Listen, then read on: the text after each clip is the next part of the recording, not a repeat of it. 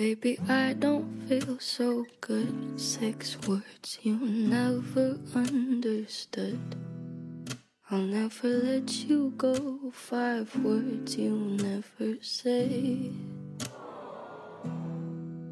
I laugh alone like nothing's wrong. Four days has never felt so long.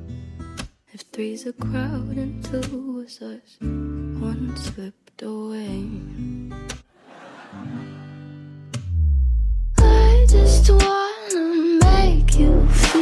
OK，hello 各位听众您现在收听的是 fm 幺零六点九六人电台南海的复数是 gay 很感谢各位听众在深夜聆听路人的电台。如果你喜欢路人电台，请把它推荐给你的好基友们。如果你想跟路人有进一步的互动，可以关注路人的微信公众号。那联系方式呢，都在节目简介当中。路人期待与你们的相遇。那今天这期节目呢，路人起名字叫做“如果有一天单身也是一种罪”。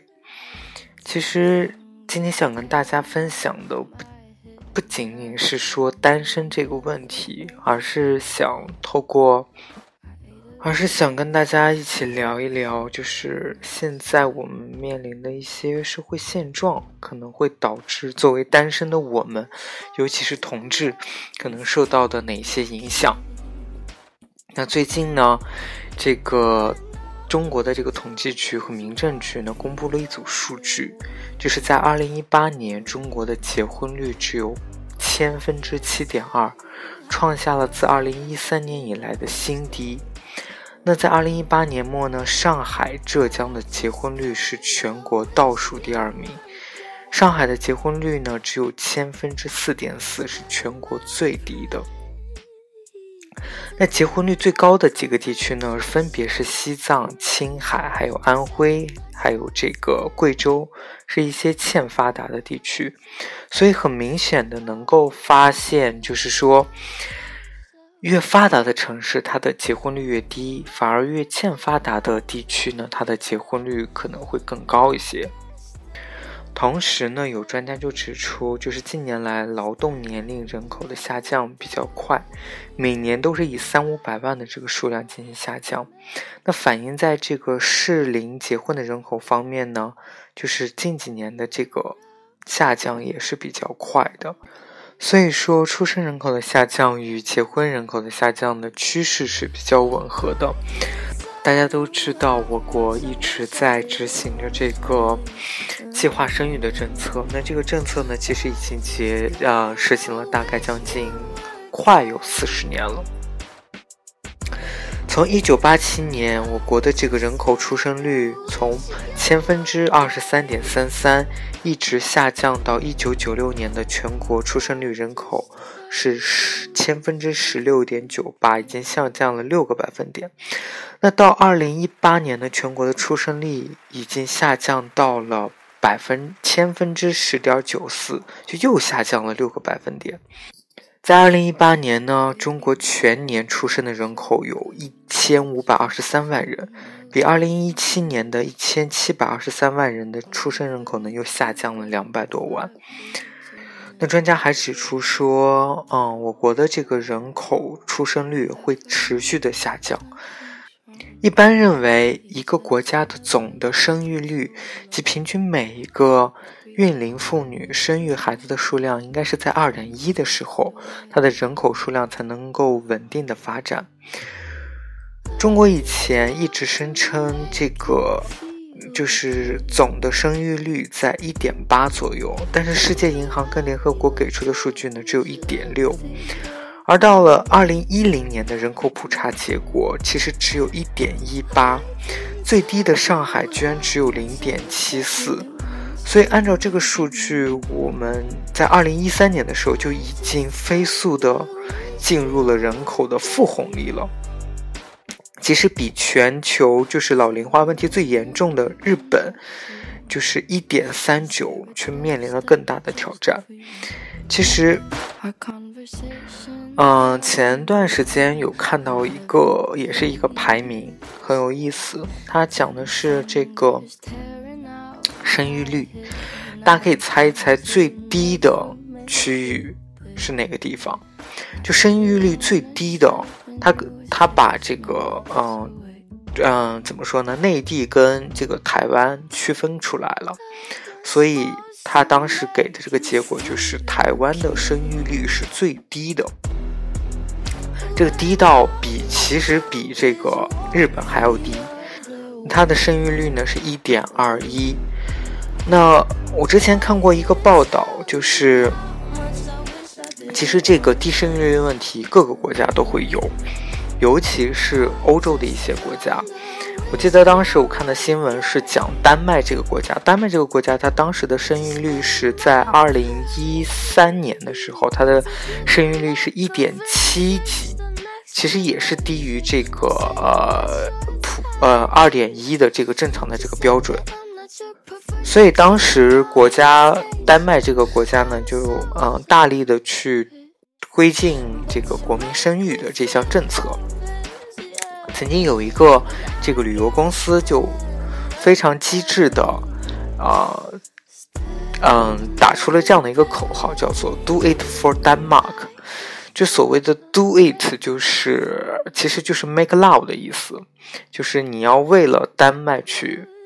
丹麦的这个人口而去啪啪啪。他当时这个旅行社呢给出了一个一组很很有意思的这个这个数据，他说。他说呢，有百分之十的这个受孕都是在旅行当中发生的。同时呢，旅行当中的情侣，他们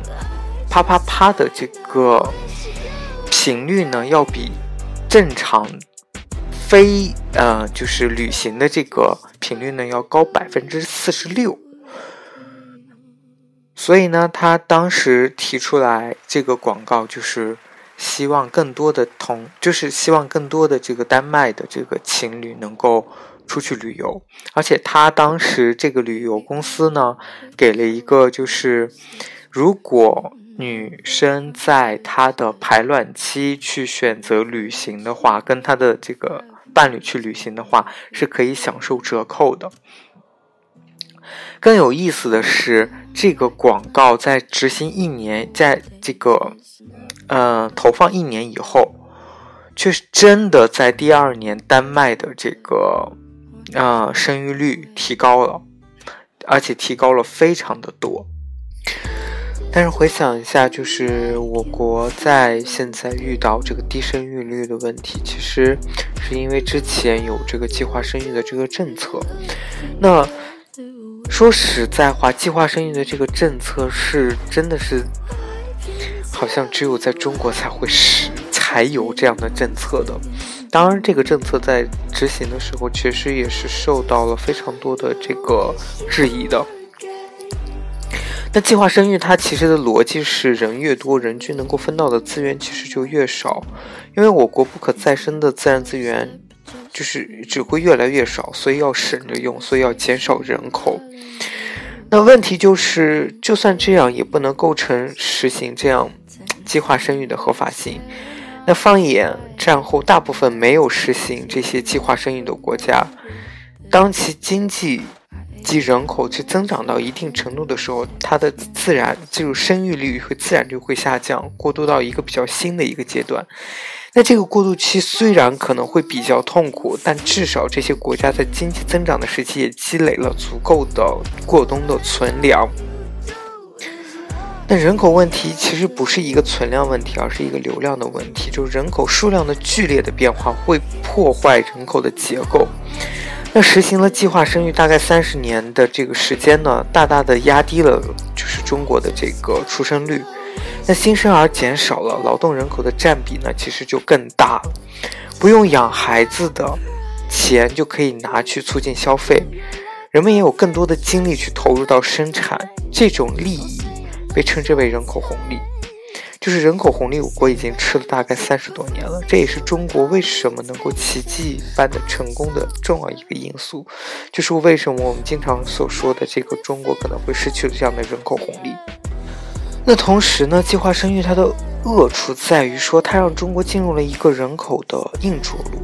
就是我们这一代人，甚至是我们的子孙还没有富起来，他们就率先进入了一个老龄化。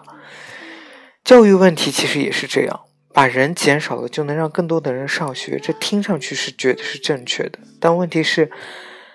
但独生子就能确保这个孩子受到最好的教育吗？同样的经济水平的家庭，生一个孩子。他对社会的贡献就会少于生多个孩子的贡献的总和吗？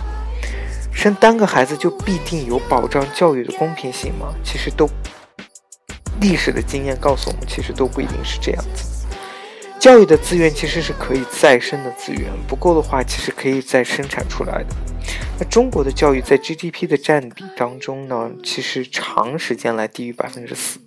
不投入教育而单靠少生孩子，就想改变人口素质，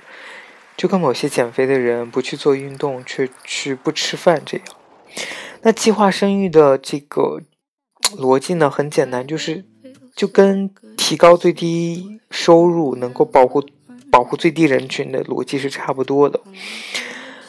那当然，这个政策呢，也是受于受限于当时的这个时代的眼光。那计划生育的目标呢，本来是原定计划是执行二十五年左右，但其实现在已经超过年限了。在二零一五年的时候呢。嗯，中国宣布全面实行这个二胎的政策。到了二零一八年五月呢，有消息称，就是中国将于尽快在年内会取消计划生育的政策，以减缓人口老龄化的这个趋势。也就是说，计划生育的这个政策呢，已已经不复存在了。但其实现在。想要再去提高这个生育率，已经是一件非常难的事情了。因为因为生育率一旦降下来，基本上很少有国家能够将这个生育率再提高到正常的水平。尤其是大家可以看一下，像日本这个国家，它推出了非常多的一个政策，但是生育率依旧没有没有任何的好转。也许我们现在生活在北京、上海、广州这样的大城市、一线城市，你还没有体会到，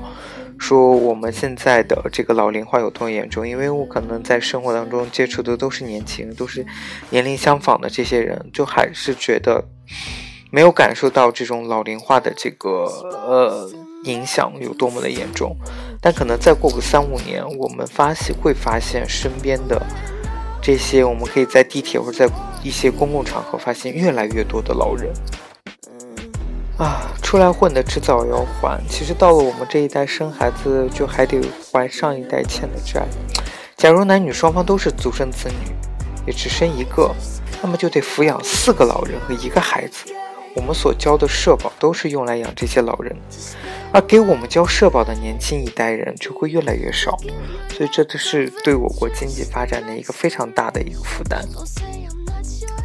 我记得我曾经看过一部日剧，这个日剧它讲的是，因为这个日本的老龄化非常的严重，以及这个不婚率非常的高，所以呢，政府就制定了政策，要求达到三十岁以后的人未婚的。男生女生也好，必须每个星期去参固定参加这样的相亲活动。这个相亲活动是由政府组织的，就一定要相去要去相亲。当你相亲三次以后，你还没有就是谈对象的话，你要被罚去征，就是征军入伍，然后去服兵役。其实现在想一想，这样的事情可能真的就会发生，所以这也是我为什么会把今天的这期主题叫做“假如有一天单身也是一种罪”。所以我们可以想一想，靠奖励生育，像日韩、欧洲，没有一个国家生育率是回升的。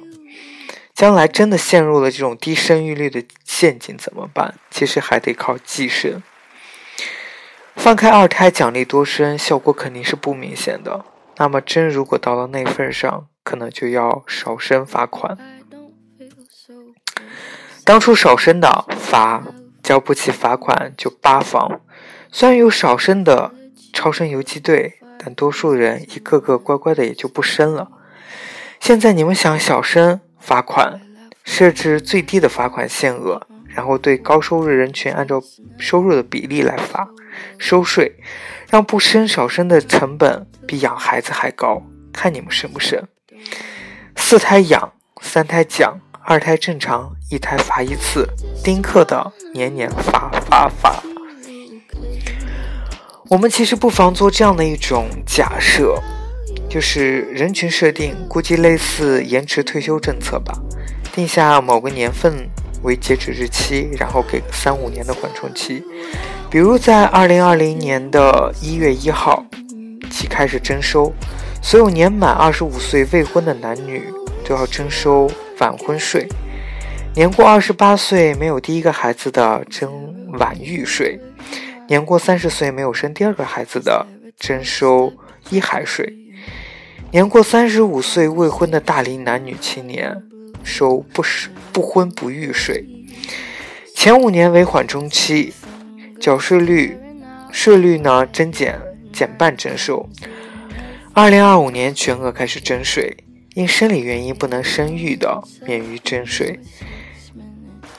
严禁任何医疗机构进行堕胎或者是结扎的手术，违者医患一起被判刑。医生终究终身会吊销从业资格证。罚款额度嘛，可以参考个人所得税差额累进的这种征税方式，按照固定金额或者是收入比例都可以，只要罚到高于工薪阶层的成本就 OK 了。农民工、工人、餐厅服务员、超市的营收员等年收入超等年收入十万以下的中低收入人群。人数以亿计算，远远多于了知乎的码农、高管、企业家之类的这些成功人士，他们才是生育的主力军。所以罚款额只要高于他们的育儿成本，就可以显著的去提高生育率。年收入千万的这种高收入人群呢，人数只有几十万到几百万，罚不罚款，给不给优惠，其实影响不大，收点钱就是了。年收入二十左二十万左右的这个加薪层呢，按照目前的估计来算，应该是到三千万到一亿人左右。交不起罚款生孩子的贡献生育，铁了心少生不生的交罚款贡献了财政，算一算政府怎么都是不亏的。所以最后我想说，对于这些不生孩子的同志的我们。可能未来最终的惩罚者就是我们这群人。什么叫做政策的红利？就是制度要你干什么，你一定最先去干，你就能够享受到这样的红利。就像三十年前叫你家里人出钱买房子，可能不会去买；三十年后，这个房子已经买不起了。也可能从现在开始，国家让你生孩子，你不生，到未来，可能我们所有不生孩子的这些人，当我们离开人世以后，我们可能连财产分配的权利都没有了，很有可能就是这样。所以，所以也许未来可能会有更多的同志会选择生孩子，可能是因为迫于压力。反而，我觉得现在。有一些可能行婚的同志，或者是，或者是怎么说呢？就是找了同期结婚的、生了孩子的这些同志，从政策层面上来说，他们可能做了，反而做了一个更好的一个选择。可能未来以后生活会更轻松，因为你享受到了很多的政策的红利。反而像我们这些。愿意为自己而活的这些同志们，可能会受到更多的、更严厉的一些啊政策的惩罚吧。也许现在是那些已婚的同志来羡慕我们这些单身还没有没有孩子、没有任何这个婚姻负担的这些单身的同志。可能再过个十年或者十五年，反而像是我们这些单身的同志，可能要开始去羡慕那些已经结婚的、已经有孩子的这些同志的生活，他们的经济压力比会比我们小很多，可能。所以有些时候想一想，人真的是很很渺小的，渺小到我们不能去